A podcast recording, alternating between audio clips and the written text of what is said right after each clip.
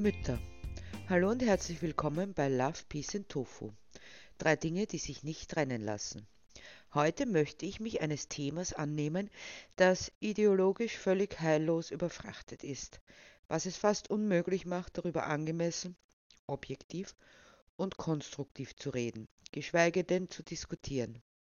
Sofort werden Befindlichkeiten und Emotionen ins Feld geführt, sobald man das Thema auch nur anspricht. Es ist natürlich nachvollziehbar, dass es ein Thema ist, bei dem sich fast jeder emotional betroffen, wenn nicht gar getroffen fühlt, weil wir in irgendeiner Weise Erfahrung damit haben. In Österreich und Deutschland ist es übrigens ganz besonders schlimm, aufgrund der noch nicht so fernen Vergangenheit.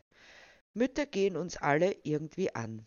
Egal, ob wir uns jetzt aufgehoben bei unserer Mutter fühlten, bzw. fühlen oder vernachlässigt, psychisch belastet oder verstoßen.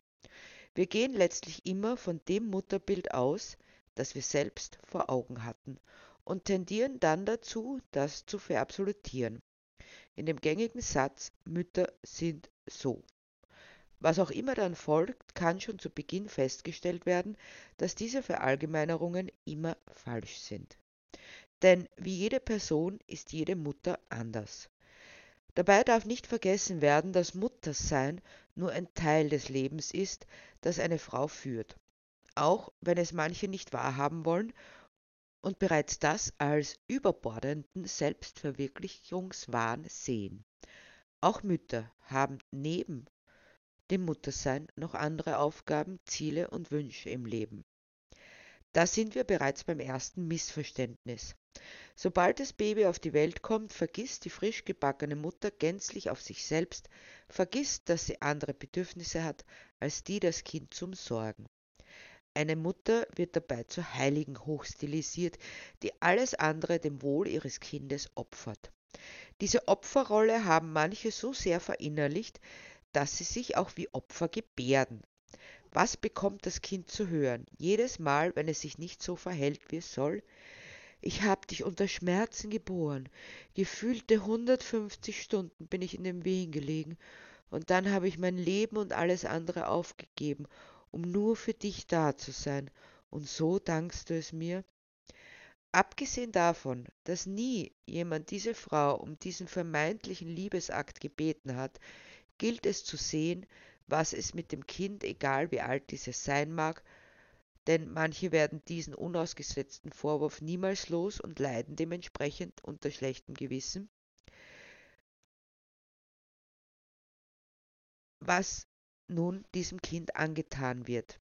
Es handelt sich dabei um nichts weiter als um andauernde emotionale Erpressung, die das Kind in eine vermeintliche Schuld drängt, die es nie begleichen kann. Das Kind wiederum, das ja bestrebt ist, ein Gutes zu sein und seine Mutter glücklich sehen will, wird sich erpressen lassen. Jeder noch so kleine Ausbruchsversuch führt zu Verzweiflungstiraden, so dass sich das Kind niemals wirklich von seiner Mutter lösen kann. Diese Mutter wird es auch nicht müde, der ganzen Welt zu verkünden, wie undankbar doch dieses Kind ist. Es wird mit aller Selbstverständlichkeit vom Nachwuchs erwartet, dass er immer hab acht steht, wenn der Mutter danach ist. Schließlich hat sie auch Tag und Nacht das Kind umsorgt, der einst.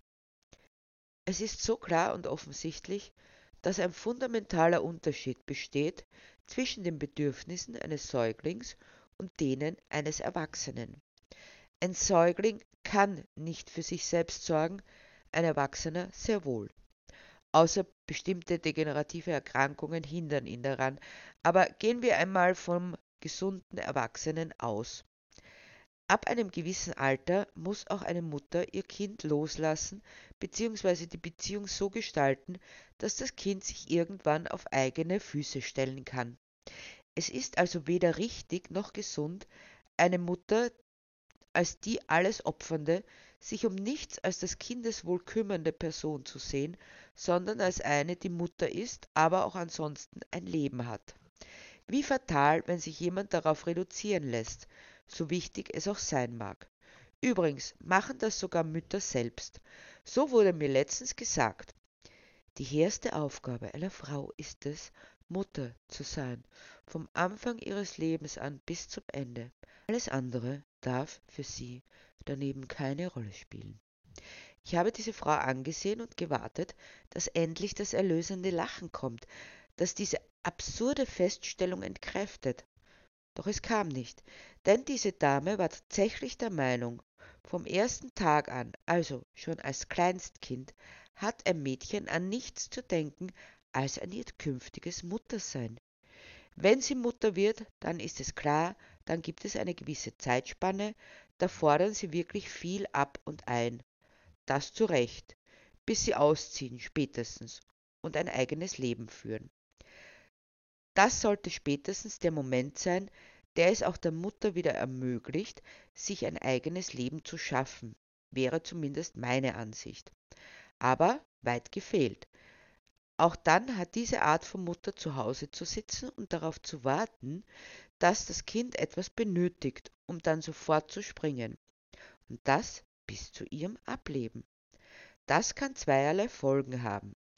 Entweder sind die Kinder so unselbstständig, dass sie nie ausziehen, weil die Mama immer alles gemacht hat, oder sie distanzieren sich völlig, weil es sich mit einer Märtyrerin schlecht leben lässt.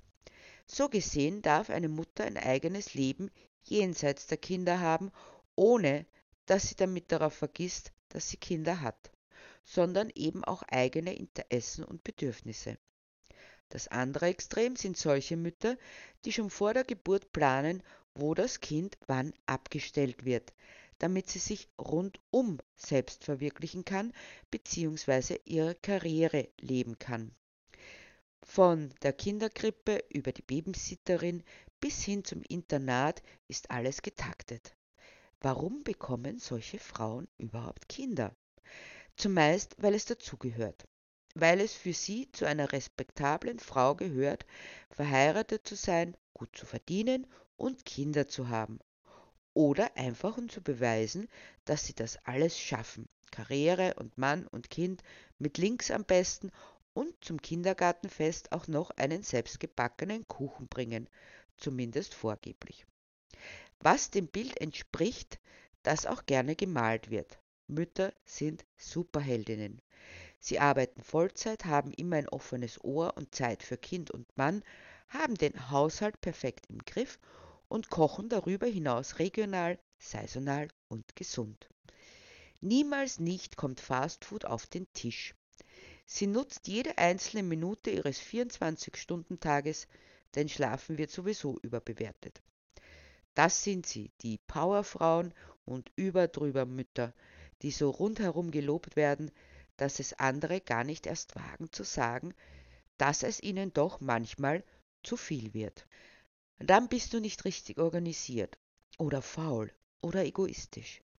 Wird dann sofort angemerkt und die Meute der Geifernden Alleskönnenden und Allesschaffenden fällt gnadenlos und unerbittlich über diese her. Soweit zur Frauensolidarität, die es noch nie gegeben hat oder bloß in Ausnahmesituationen.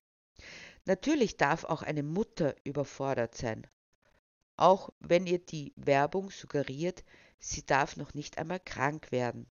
Wenn sie spürt, es geht ihr schlecht, dann schmeißt sie eine dieser angepriesenen Arzneien ein und schon funktioniert sie wieder. Großartig, oder? Die immer taffe, immer perfekt gestylte, immer gnadenlos karriereorientierte Frau darf sich keinen Moment der Schwäche leisten. Sie muss immer tatendrängig sein und vor allem, sie muss immer alles alleine schaffen. Denn richtige Frauen haben damit kein Problem. So wird zumindest suggeriert. Deshalb zieht Frau sich mit ihren Problemen zurück, frisst sie in sich hinein und wagt es nicht zu sagen, denn sonst wird sie sofort als Versagerin abgestempelt. Damit bin ich beim nächsten Punkt. Nachdem wir das Bild der Übermutter lange genug suggeriert bekamen und immer noch bekommen, wird klar, niemand hat eine Verantwortung außer der Mutter. Damit wird automatisch die gesellschaftliche Verantwortung negiert. Die Mutter muss das gefälligst alleine stemmen, denn sie hat sich ja eingebildet, einen Balk auf die Welt zu bringen. Was übrigens konform geht mit der gesamten Entsolidarisierungstendenz der Gesellschaft. Lang genug wurde uns eingeredet, dass jeder für sich selbst verantwortlich ist und für sonst niemanden. Damit rücken die Menschen voneinander weg, was auch durchaus beabsichtigt ist. Ein Haufen an Personen, die nichts mehr miteinander zu schaffen haben wollen, wird da fabriziert und auch noch gutiert. Deshalb gewinnen jene Parteien die Wahlen, die genau in diese Kerbe schlagen. Solidarität braucht niemand, wo jede für ihr Glück selbst gerade stehen muss, aber damit natürlich auch für ihr Unglück. Letztens in einem Restaurant ein kleines Mädchen von ungefähr drei Jahren ging an den Tischen vorbei, nein, sie hat niemanden belästigt, auf dem Weg zum Spielplatz, als sich ein Herr mokierte, dass das Mädchen alleine da herumlief. Das störe ihn. Ein paar Tische weiter blieb sie stehen und ein älterer Herr, ungefähr in demselben Alter wie ersterer, sprach die Kleine an. Wo sie hinunterwegs sei und wie alt sie wäre, fragte er sie, und sie gab bereitwillig Auskunft. Mit einem Lächeln ging sie zu den Spielgeräten, woraufhin sich zweiterer zu ersteren hindrehte und laut und vernehmlich sagte wie verhärmt und lebensfeindlich muss man sein, wenn einen ein Kind, das einfach nur da ist, stören kann. Natürlich können Kinder auch stören, das kommt vor. Aber sollten wir nicht gerade als sogenannte Erwachsene bis zu einem gewissen Grad tolerieren, wo es sich doch zumeist nur um den Ausdruck von Lebensfreude handelt, und sofort der Schrei nach der Mutter, die sich gefälligst darum zu kümmern hat, dass sich das Kind benimmt. Und was bedeutet hier benehmen? Richtig, so zu agieren, als wären sie kleine Erwachsene, mit gemäßigten Schritten, gesenkten Stimmen und bloß nicht zu laut lachen. Kinderlachen stört vor allem. Wie mir ein Herr im Zug mitteilte, doch das dröhnende, alkoholgeschwängerte Lachen am Nebentisch das schien ihn nicht zu stören. Es gibt kein Muttergehen, keinen Mutterinstinkt, sondern Mütter sollen die Chance bekommen, die Beziehung zu ihrem Kind so zu gestalten, wie es für sie stimmig ist, ohne ideologische Vorgaben oder fragwürdige traditionelle Bilder. Denn eines ist gewiss, auch Menschenmütter sind Menschen, ganz normale Menschen mit all den dazugehörigen menschlichen Fehlern und Schwächen. Soweit zu den menschlichen Müttern. Aber wie gehen wir mit den nichtmenschlichen Müttern in unserer Gesellschaft um? Alle Tiermütter, inklusive den Menschen, sorgen sich um ihre Kinder, begleiten sie, solange es notwendig ist. Egal, ob man eine Kuh und ihr Kälbchen, ein Schaf und ihr Lämmchen, ein Schwein und ihre Ferkel, ein Huhn und ihre Küken beobachtet. Sie sorgen vor der Geburt für ihre Unterbringung vor, versorgen sie und führen sie ins Leben. Sie sind Mütter, die sich mit ihren Kindern verbunden wissen und die sie beschützen. Deshalb gehören Mütter und ihre Kinder zusammen. Eigentlich sollte niemand ein Recht haben, diese zu trennen. Dennoch geschieht es ständig. Kühen werden die Kälber weggenommen, damit wir ihnen die Milch stehlen können. Schweinemütter kommen in enge Käfige, damit sie auch ja keine Beziehung zu ihren Kindern aufbauen. Hühnern werden bereits die Eier weggenommen. Füchse werden geschossen, auch wenn die Chance groß ist, dass sie Nachwuchs im Bau sitzen haben. Auch führende Bachen werden nicht verschont. Damit nehmen die JägerInnen in Kauf, dass diese Babys elendiglich zugrunde gehen. Fazit: Egal, ob es sich um menschliche oder nichtmenschliche Mütter handelt, es wird jedes Mal die Bezogenheit geleugnet und negiert. Die Menschenmütter werden auf ein so hohes Protest gestellt, dass sie außerhalb der Gesellschaft zu stehen scheinen, während die nichtmenschlichen Mütter nicht einmal als Mütter anerkannt werden, sondern bloß zu Geburtsmaschinen degeneriert werden, die man nach Belieben ausbeuten und bestehlen darf.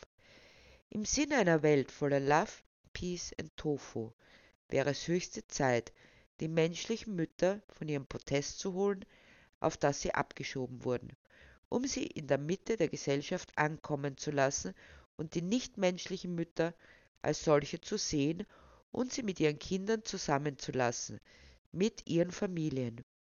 Das ist aber nur dann möglich, wenn wir aufhören, die Produkte ihres Körpers zu konsumieren. Vegan zu werden ist die Grundvoraussetzung, um jeder Mutter, egal ob menschlich oder nicht menschlich, gerecht zu werden. Eine Gesellschaft zu begründen, in der Gleichwertigkeit keine leere Worthülse ist und Solidarität wieder gelebt wird. Nichts ist schöner, als zu sehen, wie Kinder, egal welcher Spezies, frei und glücklich miteinander aufwachsen, voller Neugierde und Leidenschaft für das Leben. Hören wir also endlich auf, Mütter, in welcher Form auch immer, auszubeuten und freuen wir uns an einem liebevollen, gedeihlichen, fördernden und lebendigen Miteinander. Also all das, was eine Welt voller Love, Peace und Tofu ausmacht.